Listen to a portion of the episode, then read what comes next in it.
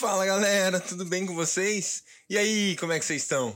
Bora, bora, bora, bora continuar a nossa leitura bíblica em um ano. Estamos na semana de número 24, dia 7. É isso aí, hoje estamos encerrando a semana de número 24. Só para você estar tá atento, na semana de número 26, nós estaremos na metade da nossa leitura bíblica em um ano. Não é demais? Cara, parabéns para você que tá até aqui com a gente, parabéns para você que tá persistindo, que tá continuando, que tá indo até o fim nessa ideia. É muito, muito, muito bom que nós estejamos juntos nessa. Estamos chegando aí em breve na metade da nossa leitura bíblica em um ano. E para isso, no sétimo dia da 24 semana, hoje nós vamos ler 2 Reis 22, 2 Reis 23 e também vamos fechar o livro de Gálatas com Gálatas capítulo 6. Vamos nessa? Deus, obrigado. Obrigado, Deus, por mais um dia de vida. Obrigado pela sua vida em nós. Obrigado, Deus, porque o Senhor sopra em nós fôlego de vida. O Senhor sopra em nós, Deus, alegria para viver. O Senhor nos dá além daquilo que podemos pedir, pensar ou imaginar. O Senhor é um Deus fiel, o Senhor é um Deus presente, o Senhor é um, é um Deus que é Pai. O Senhor é nosso bom, bom Pai. Nós amamos viver contigo, Senhor. Muito obrigado, Deus, por mais esse tempo de leitura da Sua palavra, que ela em nome de Jesus, transborde além da letra e traga revelação aos nossos corações esse tempo, Pai. Fala conosco em nome de Jesus. Amém. Glória a Deus. Segunda Reis, capítulo 22. Josias tinha oito anos de idade quando começou a reinar e reinou 31 anos em Jerusalém. O nome de sua mãe era Gedida, filha de Adaías. Ela era de Boscate. Ele fez o que o Senhor aprova e andou nos caminhos de Davi, seu predecessor, sem desviar-se nem para a esquerda nem para a direita. No 18º ano do seu reinado, o rei Josias enviou o secretário Safã, filho de Azalias e neto de Mesulão, ao templo do Senhor, dizendo: Vá ao sumo sacerdote Ilquias e mande-o ajuntar a prata que foi trazida ao templo do Senhor, que os guardas das portas recolham do povo. Eles deverão entregar a prata aos homens nomeados para supervisionar a reforma do templo, para poderem pagar os trabalhadores que fazem os reparos do templo do Senhor, os carpinteiros, os construtores e os pedreiros. Além disso, comprarão madeiras e pedras lavradas para o reparo do templo. Mas eles não precisarão prestar contas da prata que lhes foi confinada, confiada, pois estão agindo com honestidade. Então o sumo sacerdote Ilquias disse ao secretário Safã: Encontrei o livro da lei no templo do Senhor. Ele o entregou a Safã, que o leu. O secretário Safã voltou ao rei e lhe informou: Teus servos entregaram a prata que havia no templo do Senhor e a confiaram aos trabalhadores e aos supervisores do templo. E o secretário Safã acrescentou: O sacerdote Ilquias entregou-me um livro. E Safã o leu para o rei.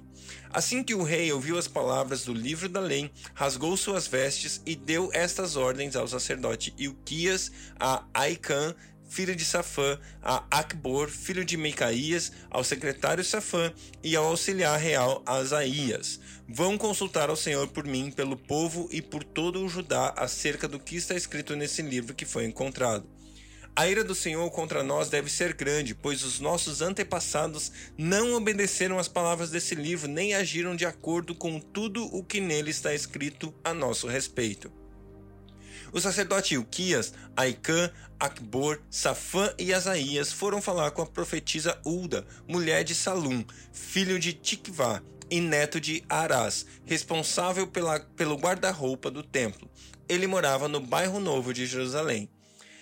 Ela lhes disse: Assim diz o Senhor, o Deus de Israel: Digam ao homem que enviou a mim que assim diz o Senhor: Trarei desgraça sobre esse lugar e sobre os seus habitantes. Tudo o que está escrito no livro que o rei de Judá leu, porque me abandonaram e queimaram incenso a outros deuses, provocando a minha ira por meio de todos os ídolos que as mãos deles têm feito. A chama da minha ira arderá contra este lugar e não será apagada. Digam ao rei de Judá que os enviou para consultar o Senhor. Assim diz o Senhor, o Deus de Israel, acerca das palavras que você ouviu. Já que o seu coração se abriu e você se humilhou diante do Senhor e o que falei contra este lugar e contra seus habitantes, que seriam arrasados e amaldiçoados, e porque você rasgou as vestes e chorou na minha presença, eu o ouvi, declara o Senhor. Portanto, eu os reunirei aos seus antepassados, e você será sepultado em paz. Seus olhos não verão toda a desgraça que vou fazer sobre este lugar. Então eles levaram a resposta ao rei. Segunda Reis capítulo 23. Depois disso, o rei convocou todas as autoridades de Judá e de Jerusalém. Em seguida, subiu ao templo do Senhor acompanhado por todos os homens de Judá, todo o povo de Jerusalém, os sacerdotes e os profetas, todo o povo dos mais simples aos mais importantes. Para todos, o rei leu em alta voz as palavras do livro da aliança que havia sido encontrado no templo do Senhor. O rei colocou-se junto à coluna real e, na presença do Senhor, fez uma aliança comprometendo-se a seguir o Senhor e a obedecer de todo o coração e de toda a alma aos seus mandamentos, aos seus preceitos e aos seus decretos, confirmando assim as palavras da aliança escritas naquele livro. Então, todo o povo se comprometeu com a aliança. O rei deu ordens ao sumo sacerdote Ilquias, aos sacerdotes auxiliares e aos guardas das portas que retirassem do templo do Senhor todos os utensílios feitos para Baal e Aserá e para todos os exércitos celestes. Ele os queimou fora de Jerusalém, nos campos do vale de Cedron, e levou as cinzas para Betel e eliminou os sacerdotes pagãos nomeados pelos reis de Judá para queimarem incenso nos altares idólatras das cidades de Judá e nos arredores de Jerusalém. Aqueles que queimavam incenso a Baal, ao sol e à lua, às constelações e a todos os exércitos celestes, também mandou levar o poste sagrado do templo do Senhor para o vale de Cedron, fora de Jerusalém, para ser queimado e reduzido a cinzas, que foram espalhadas sobre os túmulos de um cemitério público. Também derrubou as acomodações dos, dos prostitutos cultuais, que ficavam no templo do Senhor, onde as mulheres teciam para a Será. Josias trouxe todos os sacerdotes das cidades de Judá, desde Jeba até Berseba, profanou os altares onde os sacerdotes haviam queimado incenso, derrubou os altares idólatras junto às portas, inclusive o altar da entrada da porta de Josué, o governador da cidade, que fica à esquerda da porta da cidade. Embora os sacerdotes dos altares não servissem no altar do Senhor em Jerusalém, comiam pães sem fermento, junto com os sacerdotes, seus colegas. Também profanou Tofete, que ficava no vale Ben-Imon, de modo que ninguém mais pudesse usá-lo para sacrificar seu filho ou sua filha a Moloque. Acabou com os cavalos que os reis de Judá tinham consagrado ao sol e que ficavam na entrada do templo do Senhor, perto da sala de um oficial chamado Natan-Meleque. Também queimou as carruagens consagradas ao sol derrubou os altares que os seus antepassados haviam erguido no terraço, em cima do quarto superior de Acás, e os altares que Manassés havia construído nos dois pátios do templo, do templo do Senhor. Retirou-os dali, despedaçou-os e atirou o entulho no vale de Cedron. O rei também profanou os altares que ficavam a leste de Jerusalém, ao sul do Monte da Destruição, os quais Salomão, rei de Israel, havia construído para Astarote, a detestável deusa dos Sidônios, para os Camos, o detestável deus de Moabe, e para Moloque, o detestável deus do povo de Amon. Josias despedaçou as colunas sagradas, derrubou os postes sagrados e cobriu os locais com ossos humanos até o altar de Betel, o altar idólatra edificado por Jeroboão, filho de Nebate, que levou Israel a pecar, até aquele altar e seu santuário ele os demoliu. Queimou o santuário e reduziu a pó, queimando também o poste sagrado. Quando Josias olhou em volta e viu os túmulos que havia encontrado na colina, mandou retirar os ossos dos túmulos e queimá-lo no altar a fim de contaminá-lo, conforme a palavra do Senhor proclamada pelo homem de Deus que predisse essas coisas. O rei perguntou: Que monumento, que monumento é este que estou vendo? Os homens da cidade disseram: é o túmulo do homem de Deus que veio de Judá e proclamou essas coisas que tu fizeste ao altar de Betel. Então ele disse: Deixe-no em paz, ninguém toque nos seus ossos. Assim pouparam seus ossos, como os do profeta que havia que tinha vindo da Samaria. Como havia feito em Betel, Josias tirou e profanou todos os santuários idólatras que os reis de Israel haviam construído na cidade de Samaria e que provocaram a ira do Senhor. Josias também mandou sacrificar todos os sacerdotes daqueles altares idólatras e queimou ossos humanos sobre os altares. Depois voltou a Jerusalém. Então o rei deu a seguinte ordem a todo o povo: Celebrem a Páscoa do Senhor, o seu Deus, conforme está escrito neste livro da aliança. Nem nos dias dos juízes que lideraram Israel, nem durante todos os dias dos reis de Israel e dos reis de Judá foi celebrada uma Páscoa como esta. Mas no décimo oitavo ano do reinado de Josias, esta Páscoa foi celebrada ao Senhor e em Jerusalém. Além disso, Josias eliminou os médios, que, os que consultavam espíritos, os ídolos da família e os outros ídolos de todas as outras coisas repugnantes que havia em Judá e em Jerusalém. Ele fez isso para cumprir as exigências da lei escritas no livro que o sacerdote Ilquias havia descoberto no templo do Senhor. Nem antes nem depois de Josias houve um rei como ele, que se voltasse para o Senhor de todo o coração, de toda a alma, de todas as suas forças, de acordo com a lei de Moisés. Entretanto, o Senhor manteve o furor de sua grande ira, que se acendeu contra Judá por causa de tudo que Manassés fizera para provocar sua ira. Por isso o Senhor disse: Também retirarei Judá da minha presença, tal como retirei Israel e rejeitei Jerusalém, a cidade que escolhi, e este templo do qual eu disse: Ali porei o meu nome. Os demais acontecimentos do reinado de Josias e todas as suas realizações estão escritos nos livros dos registros históricos dos reis de Judá. Durante o seu reinado, o faraó Neco, rei do Egito, avançou até o rio Eufrates, ao encontro do rei da Assíria. O rei Josias marchou para combatê-lo, mas o faraó Neco enfrentou e o matou em Megido. Os oficiais de Josias levaram o seu corpo de Megido para Jerusalém e o sepultaram em seu próprio túmulo. O povo tomou Jeoacás, filho de Josias, ungiu-o e o proclamou rei no lugar de seu pai. Jeoacás tinha 23 anos de idade quando começou a reinar e reinou por três meses em Jerusalém. O nome de sua mãe era Amutal, filha de Jeremias. Ela era de Libna. Ele fez o que o Senhor reprova, tal como seus antepassados. O faraó Neco o prendeu em Ribla, na terra de Amate, de modo que não mais reinou em Jerusalém. O faraó também impôs a Judá um tributo de três toneladas e meia de prata e 35 quilos de ouro. Colocou Eliaquim, filho de Josias, como rei no lugar do seu pai, Josias, e mandou e mudou o nome de Eliaquim para Jeoaquim, mas levou Jeoacás consigo para o Egito, onde ele morreu.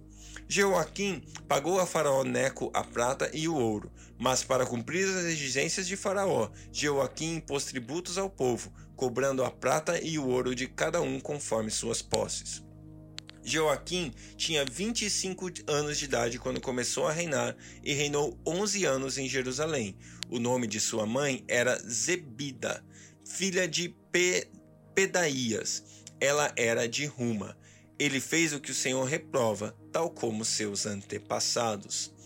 Uau, glória a Deus por esses dois capítulos do livro de Rei. Aqui nós podemos ver o que acontece com as nossas vidas quando eu e você esquecemos da lei do Senhor. Aqui a gente percebe que o livro da lei, hoje que a gente pode facilmente comparar com a Bíblia, com a palavra de Deus que eu e você estamos aqui lendo nesses dias, mas a gente pode perceber que a Bíblia, naquele tempo, ficou de lado. Eles tiveram, o sacerdote teve que encontrar a Bíblia em algum lugar do templo, para que eles pudessem se lembrar das palavras do nosso Deus. E isso foi uma desgraça gigantesca para todo Israel, para toda Jerusalém. E a gente consegue ver isso é, com o passar do tempo. A gente tem visto rei após rei, poucos que seguem aquilo que o Senhor tinha dito e a maioria deles fazendo aquilo que o Senhor reprova, fazendo aquilo que era contra a vontade de Deus. Por quê? Porque eles se afastaram da palavra, eles se esqueceram dos mandamentos, eles se esqueceram de ouvir a voz do nosso Deus. E se a gente não ouve o nosso coração se rebela e a gente tendenciosamente começa a fazer aquilo que é distante, aquilo que o nosso Deus reprova. Meu desejo para você é que esse texto que a gente acabou de ler, ele arda no seu coração, com ainda mais fome e sede para a gente ouvir e conhecer mais e mais da palavra de Deus, porque essa é a palavra que nos traz bênção, que nos faz bem, bem-sucedidos, que nos faz é, angariar coisas boas aqui na terra, porque através da palavra de Deus nós temos a condução, a guia e a direção para as nossas vidas. Amém? Vamos lá, Gálatas capítulo 6. Irmãos, se alguém for surpreendido em algum pecado, vocês que são espirituais deverão restaurá-lo com mansidão. Cuide-se, porém, cada um que também não seja tentado. Levem os fardos pesados uns dos outros e assim cumpram a lei de Cristo. Se alguém se considera alguma coisa não sendo nada, engana-se a si mesmo. Cada um examine os próprios atos e então poderá orgulhar-se de si mesmo, sem se comparar com ninguém, pois cada um deverá levar a própria carga. O que está sendo instruído na palavra, partilhe todas as coisas boas com aquele que o instrui. Não se deixe enganar, de Deus não se zomba, pois o que o homem semear, isso também colherá. Quem semeia para a sua carne, da carne colherá destruição, mas quem semeia para o espírito, do espírito colherá vida eterna. E se não e não nos cansemos de fazer o bem, pois no tempo próprio colheremos, se não desanimaremos. Portanto, enquanto temos oportunidade, façamos o bem a todos, especialmente aos da família da fé. Vejam com que letras grandes eu estou escrevendo de próprio punho. Os que desejam causar boa impressão exteriormente, tentando obrigá-los a se circuncidarem, agem desse modo apenas para não serem perseguidos por causa da cruz de Cristo. Nem mesmo os que são circuncidados cumprem a lei. Querem, no entanto, que vocês sejam circuncidados, a fim de se gloriarem no corpo de vocês.